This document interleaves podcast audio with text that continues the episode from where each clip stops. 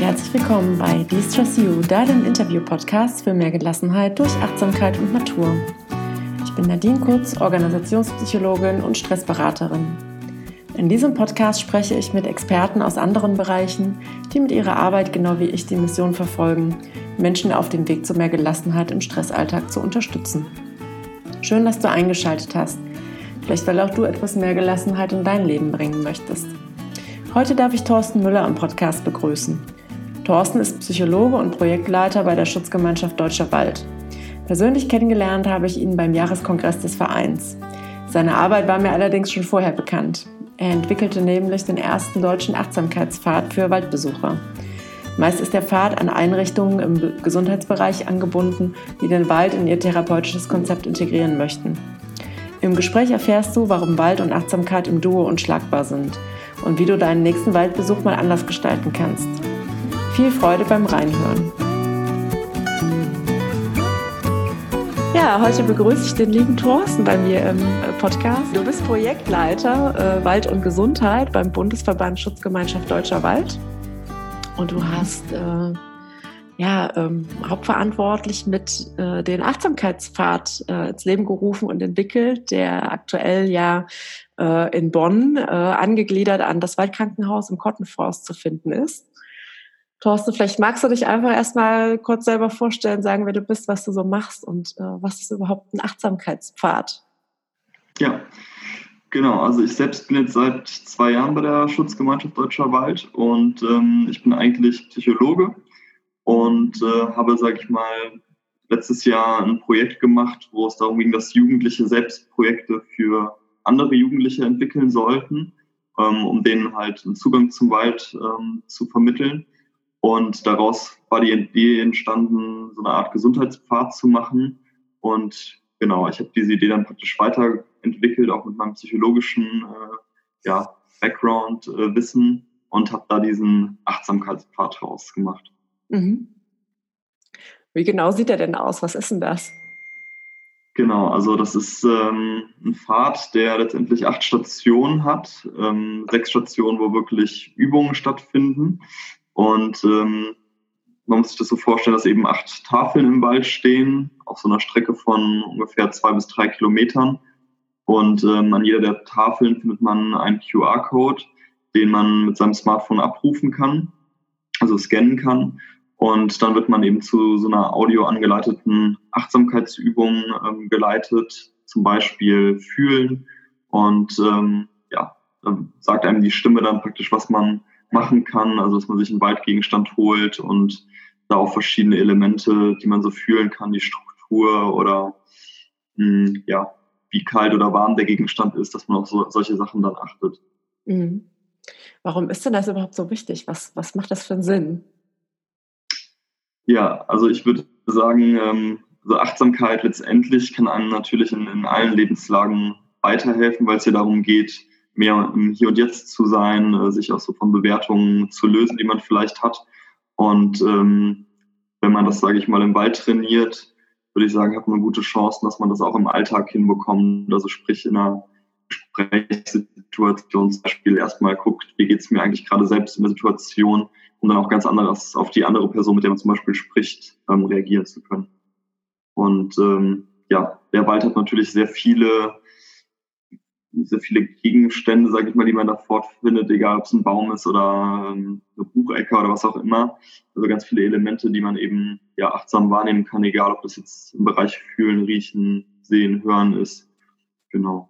Mhm. Also ist der Wald sozusagen wie so eine Art verstärkende Komponente für die Achtsamkeit. Verstehe ich das richtig? Ja, verstärkende Komponente oder auf jeden Fall bietet, bietet er ein gutes Sammelsurium an, an Dingen, die man achtsam erleben kann. Ne?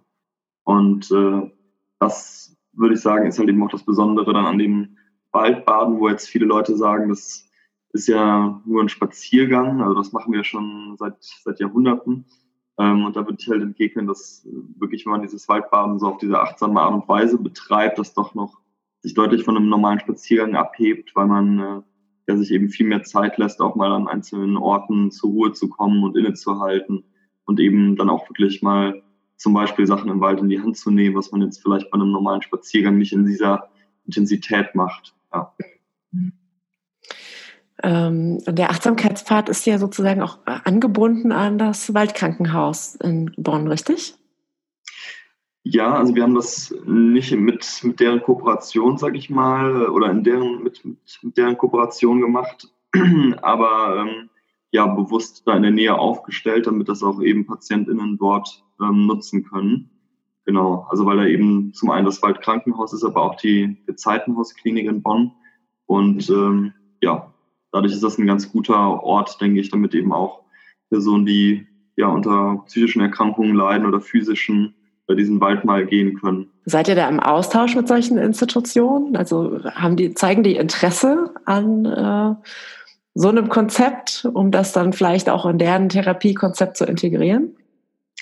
Also wir hatten auf jeden Fall Gespräche ähm, mit, mit einzelnen Personen dort und äh, die wollen sich das auf jeden Fall langfristig überlegen, wie sie das auch vielleicht in die Therapie einbeziehen können oder eben, wie sie das dann ihren Patientinnen anbieten können, eben wenn die mal Freizeit innerhalb der Therapie haben, äh, dass sie das auch empfehlen, äh, dass sie diesen Pfad zum Beispiel mal gehen, äh, eben wenn es sonst keine, keine Achtsamkeitsübungen bei denen in der Klinik gibt zu dem Zeitpunkt. Also es gibt auch andere Kliniken, die dann eben Interesse angemeldet mhm. haben und ähm, ja, die, die auf uns zukommen und das auf jeden Fall zukünftig aufstellen wollen. Also wir, wir nehmen das schon so aus verschiedenen Bereichen, jetzt nicht nur aus dem Klinikbereich, ähm, auf jeden Fall Interesse war an, dieser, an diesem Konzept. Ja.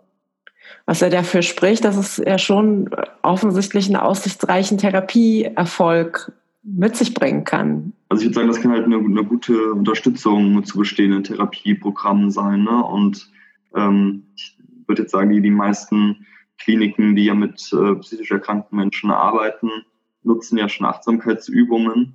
Und äh, da liegt sie eigentlich nahe, das zum Beispiel in den Wald zu verlegen, wenn man dann äh, ein Waldgebiet in der Nähe hat. Der Wald bietet, sage ich mal, ganz viele Elemente ähm, oder Vergleiche, die man auch anstellen kann dann zwischen dem Wald und dem Mensch, um das irgendwie in den Therapieprozess einzubinden. Also ich würde sagen, da sind der Kreativität eigentlich äh, keine Grenzen mhm. gesetzt. Und, äh, mhm. Wie ist denn dieser Achtsamkeitspfad überhaupt entstanden? Wie kam es uns auf dieses Konzept?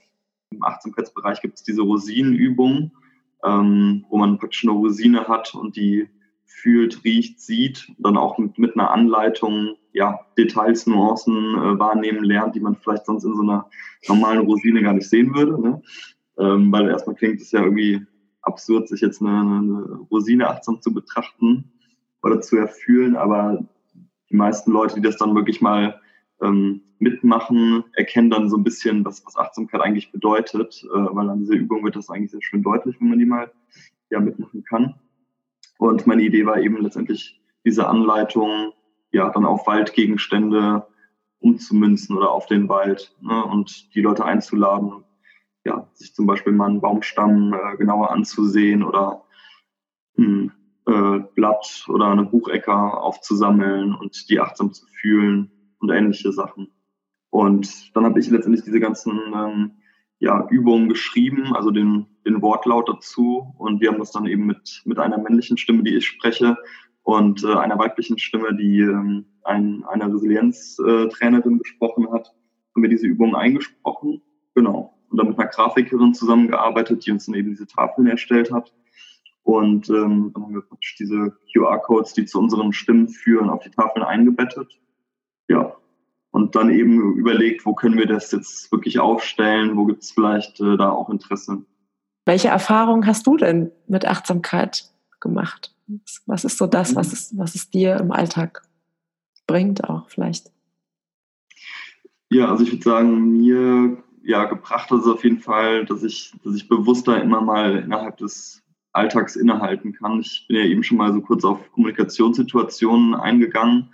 Ähm, das, ja, ich denke, das ist halt ein häufiges Problem in, in der Kommunikation, dass man manchmal zu sehr mh, hm, ja, reagiert auf Äußerungen von anderen Personen und sich da so blind leiten lässt, ohne mal zu, selbst zu reflektieren, wie geht's mir gerade, ähm, ja, bin ich gerade traurig oder freudig und wie reagiere ich oder wie, wie agiere ich selbst und was ähm, transportiere ich dann mit, mit meinem Gesagten auch der anderen Person. Und ich würde sagen, jetzt in Kommunikationssituationen hilft mir das zum Beispiel schon, ähm, wenn ich achtsam bin, wirklich zu gucken, okay, wie, wie geht's mir gerade und äh, ja, zum Beispiel jetzt nicht die andere Person anzufeinden, wenn ich gerade irgendwie aggressiv, ist, äh, aggressiv bin. Das muss ja gar nicht mit der anderen Person zu tun haben, sondern ja, liegt vielleicht an irgendeiner Situation, die am Tag passiert ist oder ähnlichem.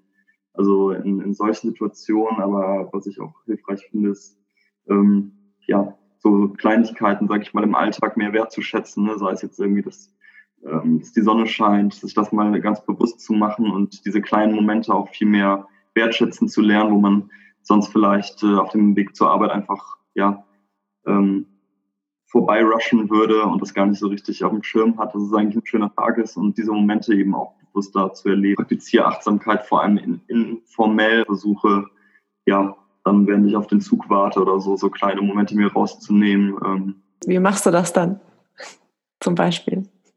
Ähm, ja, durch kleinere Atemübungen zum Beispiel. Also einfach mal, dass ich kurz die Augen schließe, tief einatme, mal so eine Minute lang und ja, dann beispielsweise auf die, die ähm, ja, den Atem, wie er halt durch die Nase einströmt, ausströmt, achte und mich auf so bestimmte Punkte fokussiere. Ja. Mhm. Und das ist ja relativ leicht, ohne dass man irgendwas dabei hat, machbar. Von daher sehr, sehr gut für den Alltag, um das irgendwie zu integrieren. Wann nimmt man sich schon mal so die halbe oder dreiviertel Stunde, um sich hinzusetzen oder ähm, einen Bodyscan zu machen zum Beispiel? Das äh, ist natürlich schön, wenn das klappt und es ist auch total toll, wenn man das in der Routine etabliert. Aber so die kleinen Momente am Tag sind natürlich viel niedrigschwelliger umzusetzen als äh, die formelle Praxis, wie du es gerade beschrieben hast. Selbst wenn es nur mal eine Minute ist oder ein paar Atemzüge sind, ähm, viel, viel besser, als wenn man es nicht macht. Und auch das kann zu einer total guten Gewohnheit werden, die man ja in solchen Momenten, wenn es in solche schwierige Kommunikationssituationen zum Beispiel reingeht, auch sich total schnell ähm, ja, wieder in, in Erinnerung rufen kann und auch nutzen kann. Ja, das ist total cool. Wie bist du denn zur Achtsamkeit gekommen? Ähm, also ich würde sagen, also letztendlich Thema oder auch das Thema Meditation beschäftigt mich schon länger oder ich bin immer mal wieder in Kontakt dazu gekommen, aber habe es selbst nie so richtig ähm, praktiziert, weil ich selbst auch Unsicherheiten hatte. Ne? Mache ich das jetzt eigentlich richtig? Ähm, mhm. wie, wie geht man so eine Übung richtig an? Ähm, ich denke, das ist so ein Problem, was, was viele auch haben. Mhm. Und ähm, dann bin ich eigentlich durch ähm, mein Masterarbeitsthema damals mehr zu dem, ja, zu dem Bereich gekommen, weil es da darum ging, ähm, Stressmanagement-Training zu ähm, erproben, aber auch erstmal zu erarbeiten und das zu vergleichen, also wie sich so ein herkömmliches Stressmanagement-Training im Vergleich zu einem ausübt, was eben auch Achtsamkeitsbausteine enthält. Mhm. Und das fand ich so als, als Thema sehr spannend und dachte mir dann, okay, eigentlich habe ich von, von der Achtsamkeit äh, in, der, in der Praxis noch überhaupt keine Ahnung und ähm, habe mich dann eben selbst erstmal so kurz da reingelesen, aber vor allem dann selbst äh, Achtsamkeit praktiziert und mir dieses ähm, achtsamkeitsbasierte Stressreduktionsprogramm von ähm, John Kabat-Zinn eben äh, angeschaut und ähm, ja dann eigentlich aufbauend auf seinem Buch ähm, ja diese Übungen tagtäglich gemacht, also dann wirklich über acht Wochen lang mhm. ähm, ja Bodyscan, Sitzmeditation und so weiter, was was es da so gibt, ähm, ja mir angehört und da versucht meine Achtsamkeit selbst zu schulen, äh, weil es dann zu dem Zeitpunkt eben keine keine Kursprogramme gibt. In der Regel findet man ja diese MBSR-Programme auch immer irgendwo bei sich in der Region und kann die mitmachen, aber zu dem Zeitpunkt äh, gab es da eben bei, bei mir in der Region nichts. Genau, und so habe ich das dann versucht, selbst ähm, ja, mir beizubringen oder dann auch mit den, den Fragen, die da so auftreten, ne, zum Beispiel, ob man das jetzt richtig macht, das, das letztendlich mit mir selbst zu klären und äh, das hat eigentlich dann ganz gut funktioniert. Genau. Ich fand auch interessant, dass du eben gesagt hattest, ja, du hattest äh, am Anfang vielleicht so ein bisschen Schwierigkeiten, dich damit auseinanderzusetzen, weil du dachtest, oh Gott, ich mache da was falsch. Mhm. Und das ist ja eigentlich so aus meiner Sicht auch das Schöne daran. Es geht ja gar nicht, dass man da was falsch macht, ne? sondern es geht ja tatsächlich sich darin, äh, darum, sich darin zu üben. Ne? Ähm. Einfach präsenter zu sein mit dem, was in einem los ist, ne, seien es Gedanken oder Emotionen oder Körperempfindungen, äh, das einfach mehr so in die Beobachtung zu nehmen. Und es geht ja tatsächlich gar nicht darum, den Kopf leer zu bekommen oder immer gleichmütig mit Situationen umzugehen oder immer die richtige Entscheidung zu treffen und genau situationsangemessen zu reagieren, sondern es geht ja tatsächlich eher darum, das in die Bewusstheit zu holen, was jetzt gerade mhm. passiert. Und wenn ich mich bewusst dafür entscheide, dass ich mich jetzt aber gerade streiten möchte und mal laut sein möchte, dann ist das ja auch okay, solange das eben kein Automatismus, sondern eine bewusste Entscheidung ist. Und das ist ja eigentlich das, was wir mit der Achtsamkeit lernen, da mehr in die Bewusstheit zu kommen. Und äh, das finde ich so wunderbar daran. Ähm, was ich jetzt auch nochmal so ganz äh, interessant äh, finde, ne, was du auch vereinst, so in deinem Job oder vielleicht auch so in deinen Interessen. Du bist ja jetzt eben bei der Schutzgemeinschaft Deutscher Wald, also das Thema Natur spielt ja offensichtlich in deinem Leben auch eine große Rolle. Genau, das ist, das ist korrekt. Ähm, ich habe mich eben auch ähm, neben meinem eigentlichen Fokus so der Arbeitsorganisationspsychologie ähm, habe ich mich halt auch schon früh mit dem Thema Umweltpsychologie und Umweltschutzpsychologie beschäftigt. Also wie bringt man mehr Menschen zu umweltschützendem Verhalten? Ähm, ja, auch eine Frage, die natürlich viele, viele Leute vor allem jetzt in der heutigen Zeit äh, beschäftigt. Und ähm, genau, dadurch kam ich eigentlich ja schon, schon früh zu dem, zu dem ganzen Umwelt-Naturschutz-Thema und äh, ja, habe mir da immer wieder überlegt, wie man die Psychologie auch anwenden kann, um den, diesen Themenbereich, sage ich mal, weiterzubringen. Die letzten acht Monate eben war mein Projekt dieser Kongress zum Thema Wald und Gesundheit. Ähm, und ja, da habe ich natürlich dann ausgiebig erstmal selbst mich, mich in dem Thema zurechtgefunden und recherchiert, wer ist schon in diesem Themenbereich äh, tätig. Da hat mir natürlich auch geholfen, dass ich äh, letztes Jahr eben diesen Achtsamkeitspfad entwickelt habe und äh, ja, da auch eben schon mal so ein bisschen recherchiert hatte. Das war ja äh, ein unglaublich ähm, inhaltstiefer Kongress, wie ich fand. Ähm, es waren ja verschiedene Akteure, sag ich mal, eingeladen. Also es waren Wissenschaftler da, es waren Politiker da, es waren äh, Förster da. Wie würdest du denn inhaltlich den Kongress zusammenfassen? Ähm, also ich würde sagen, eine Erkenntnis ist eben, also das war mir, sage ich mir, schon vorher natürlich ein Stück weit klar, und dass es vielfältige Personen gibt oder äh, auch Fachbereiche, die sich mit diesem Thema beschäftigen oder auch beschäftigen sollten. Ähm, und ich finde, das ist nochmal ganz gut zutage getreten, eben weil so viele verschiedene Vertreterinnen von Verbänden oder ähm, ja, Unternehmen auch da waren. Also dass es da eigentlich eben viele Bereiche gibt, die damit zu tun haben und auch interessiert sind an dem Thema. Äh, das ist, sage ich mal, auch eine Erkenntnis, die Forschung von der TU München zum Beispiel äh, stützt eigentlich, die halt eben auch herausgefunden haben, da passiert schon ganz viel. Ähm, also da gibt es schon ganz viele Angebote, aber die Forstbranche mischt sich da eigentlich noch zu wenig ein. Also ja, Wald und Gesundheit ist, sage ich mal, noch nicht so hoch auf der Agenda. Ähm, es wäre aber sicherlich gut, wenn, wenn das höher auf der Agenda wäre, das Thema, ähm, weil es natürlich auch darum geht, aus forstlicher Perspektive diesen Prozess mitzugestalten. Dann war ja der Titel ähm, Wald ist gesund, Fragezeichen, Ausrufezeichen. Ja. Wie wäre denn deine Antwort darauf? Ähm, also ich würde sagen, prinzipiell ja, aber deshalb hatten wir ja, sage ich mal, auch bewusst dieses äh, Fragezeichen auch mit, mit reingenommen in den Titel. Ähm, das ist jedenfalls so, so, so meine Position, ähm, dass man dem Wald natürlich auch nicht zu viel abverlangen sollte, weil zum Teil wird er als äh, Therapeut bezeichnet ähm, oder als, als Co-Therapeut. Und ich würde sagen, klar, also Gesundheitsangebote im Wald können schon äh, was bewirken und äh, vielleicht auch mehr bewirken als jetzt ein, zum Beispiel ein klassisches Achtsamkeitstraining. Wie schätzt du den Wald als Gesundheitsort ein? Wie können wir gesundheitlich vom Wald profitieren und was müssen wir dazu tun, um da in den größtmöglichen Genuss der Effekte zu kommen? Ähm, ja, also welche, also die Befunde, die es, sage ich mal, schon gibt und die gut gesichert sind, sind ja sicherlich solche wie, ähm, ja, dass der Blutdruck sinkt, äh, die Herzfrequenz sinkt, ähm, der, der Stresspegel sowohl wahrgenommen als auch dann wirklich ähm, der Cortisolspiegel im Blut ähm, sinkt. Und ähm, also wir sehen auf jeden Fall, dass es dass der sage ich mal, eine stressreduzierende Wirkung hat. Und ähm, ja, dass, dass viele Menschen ihn als erholungsfördernd wahrnehmen.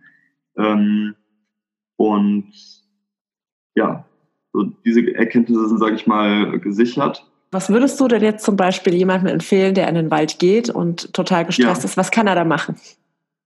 Ja, also ich würde eben, äh, so wie, wie es beim Achtsamkeitspfad ja auch anklingt, einfach mal so ein paar Übungen empfehlen, wo man sich zum Beispiel ähm, fünf Minuten Zeit nimmt und äh, sich zwei verschiedene Bäume beispielsweise sucht und eben mal die, die Rindentextur fühlt, ähm, auch mal fühlt, wie, ja, genau, wie ist die Rinde feucht, ähm, riecht die vielleicht also riecht die Rinde des einen Baumes anders als die andere Rinde ähm, und ebenso die verschiedenen Sinne, die man eben hat, zu nutzen, wirklich für fünf Minuten, um diese, ja, diesen Baumstamm oder diese beiden Baumstämme dann äh, mal richtig zu erkunden. Also das wäre zum Beispiel so eine klassische Übung. Mhm. Ja. Könnte man sich auch einfach da nur hinsetzen und würde man die gleichen Effekte haben? Also ich würde sagen, das ist sicherlich eine Frage, die noch nicht so richtig geklärt ist. Ne? Also wir haben, äh, es gibt zwar schon einige Forschung zu dem, zu dem ganzen Thema Wald und Gesundheit, aber ähm, da steht einiges noch auf wackeligen Füßen und äh, sicherlich ist die Frage, genau, kann ich jetzt über so eine bewusst angeleitete Übung zum Beispiel, also habe ich da viel höhere Gesundheitseffekte als eben, wenn ich nur spazieren gehe oder mich irgendwo nur hinsetze.